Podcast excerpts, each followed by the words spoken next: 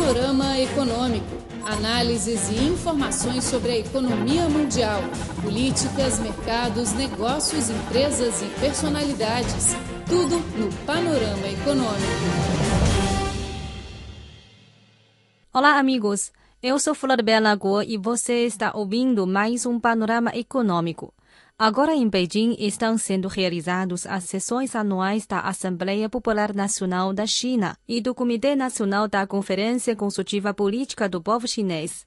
Os dois eventos de maior importância política chamam a atenção tanto do povo chinês como de todo o mundo. Na semana passada, fiz uma entrevista exclusiva com o embaixador português na China, Dr. Jorge Torres Pereira. Ele falou sobre o próprio sistema das duas sessões, o projeto do 13º Plano Quinquenal, a nova normalidade da economia chinesa e as relações econômicas e comerciais sino-portuguesas. Vamos ouvir a entrevista. Estão realizados em Beijing as uh, sessões anuais da Assembleia Popular Nacional da China e da Conferência Consultiva Política do Povo Chinês. Queria saber o senhor embaixador já uh, participou, acompanhou de perto em Pequim as duas sessões por, por quantos anos? Esta vai ser a minha terceira participação na abertura uh, do Congresso Nacional Popular. E já conheceu muito bem este sistema de duas sessões. Como o senhor comenta sobre este sistema?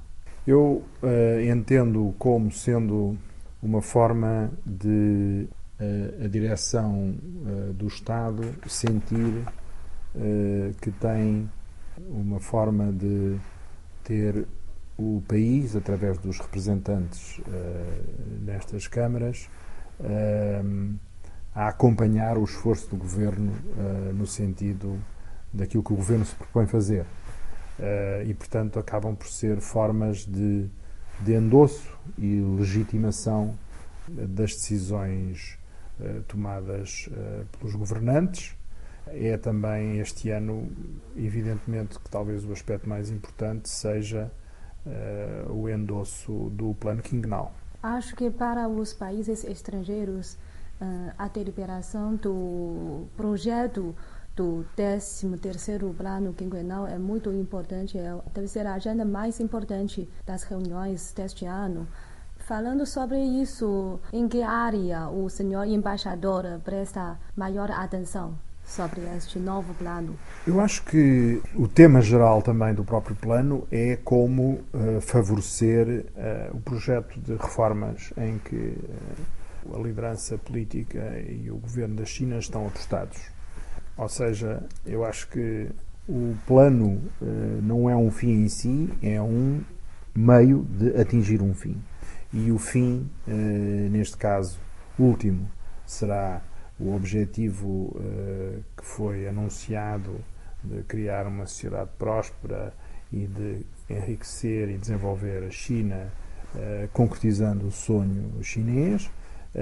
mas o fim é efetivamente criar uma economia sustentável e que continue neste processo de criar maior valor. E para isso foi detectado a necessidade de fazer reformas estruturais, reformas importantes, uh, e eu diria que o mais importante para um observador da China, como é um embaixador aqui em Pequim, será ver eh, até que ponto é que o ritmo das reformas eh, se mantém, eh, sabendo nós que nestes casos há sempre um para se conseguir ganhos a médio e longo prazo, às vezes o curto prazo é um pouco mais complicado. Neste contexto que é importante acompanhar como é que vai ser o desenvolvimento do processo de reformas, tal como ele também é identificado nas várias medidas que são propostas no plano quinquenal.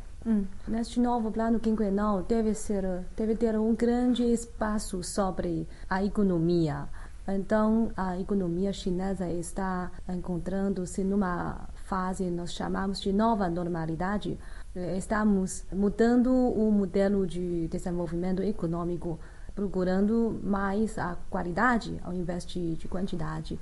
Neste processo, o senhor uh, embaixadora acha que vai causar um impacto ao, à economia mundial uh, portuguesa? Como eu lhe disse, um, é esperável que uh, quando uh, o governo chinês está a lidar com um certo número de problemas que foram identificados e que terão que ser ultrapassados para que a economia da China seja a economia de do novo paradigma que uh, foi anunciado.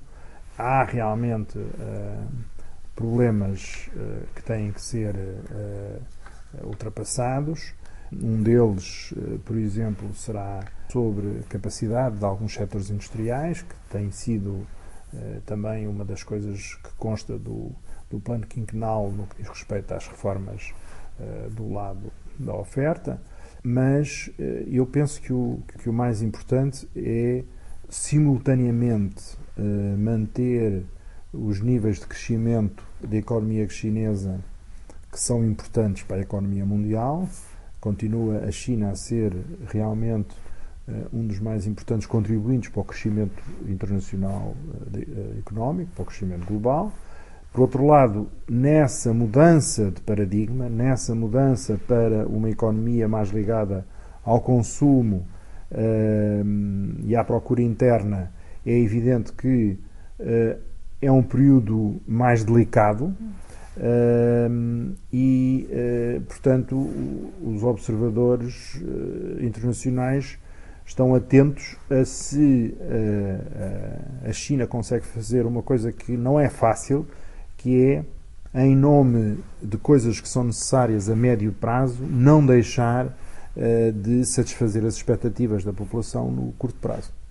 Eh, nos últimos anos, a China lançou várias grandes iniciativas diplomáticas, como, por exemplo, a iniciativa de um cinturão e uma rota, uh, que envolve muitos países no mundo, incluindo Portugal como é que esta iniciativa vai influenciar a economia europeia, as relações entre a China e a Europa e, em especial, a China e Portugal?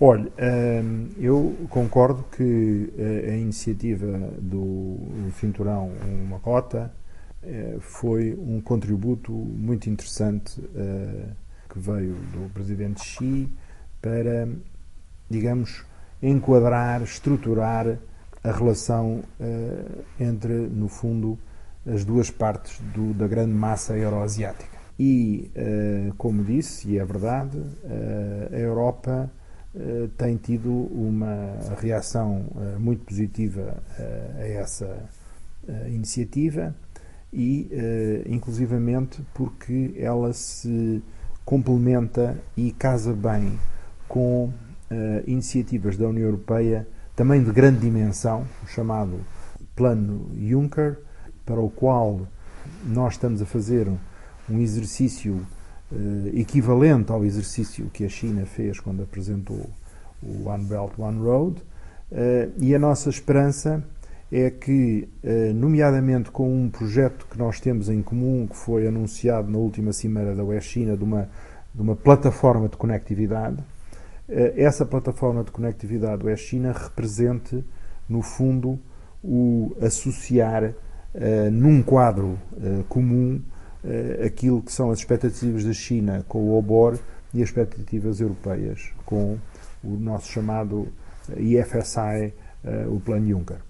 E quando aos assuntos internacionais, a governança global, em que área a China, a diplomacia chinesa, pode desempenhar um papel, maior papel? Olha, uh, isso faz-me lembrar também o que foi o, projeto uh, também da China de constituir o, Banco Asiático uh, de Investimento em Infraestruturas, que, como sabe, Portugal faz parte dos membros fundadores é uma forma de uh, demonstrar que a China uh, está cada vez mais uh, associada ao que é, no fundo, o, a forma, as modalidades da futura governança internacional.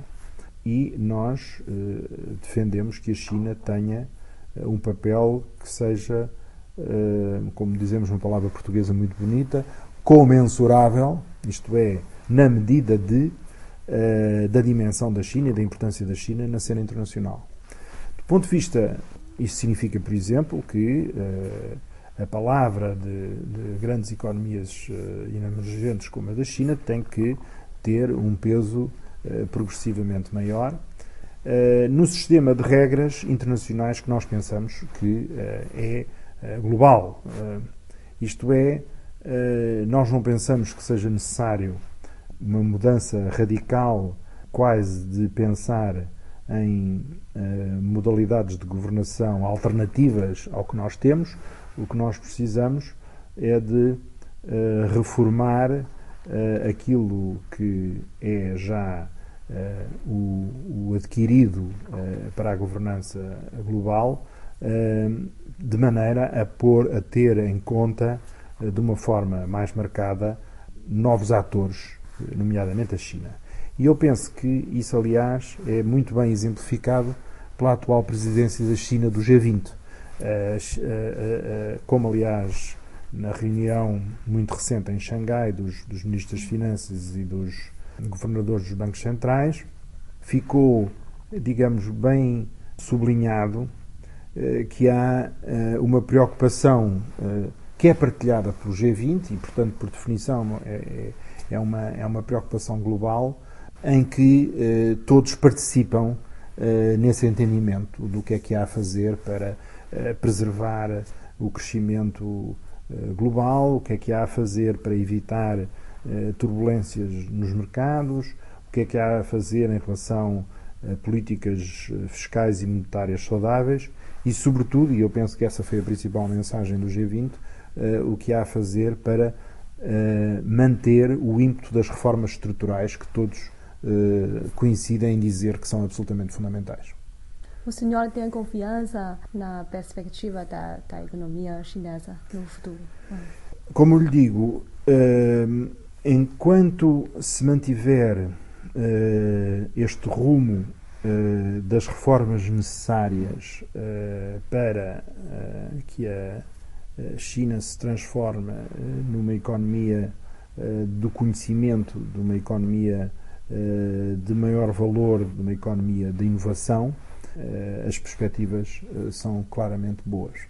Ehm, se me permite, gostava também de referir, em relação a Portugal, eh, um ponto ou dois.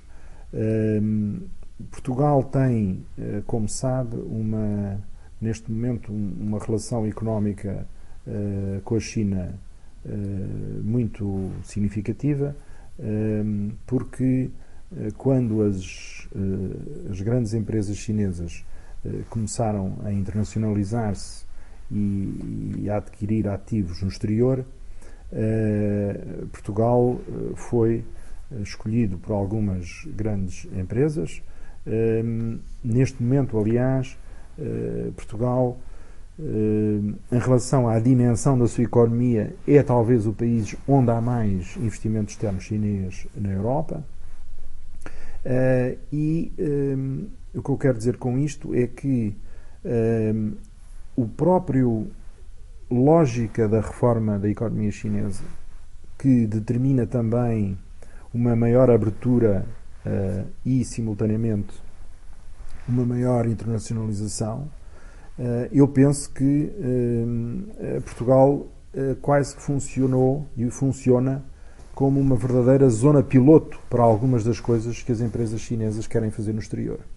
E, portanto, se há sucesso nas ideias da economia chinesa, nas ideias de haver mais investimento chinês no exterior para haver mais intercâmbio, por exemplo, de tecnologia e de, de capacidade de gestão por parte das, das empresas chinesas, eu penso que isso nós, em Portugal, estamos particularmente bem posicionados para perceber.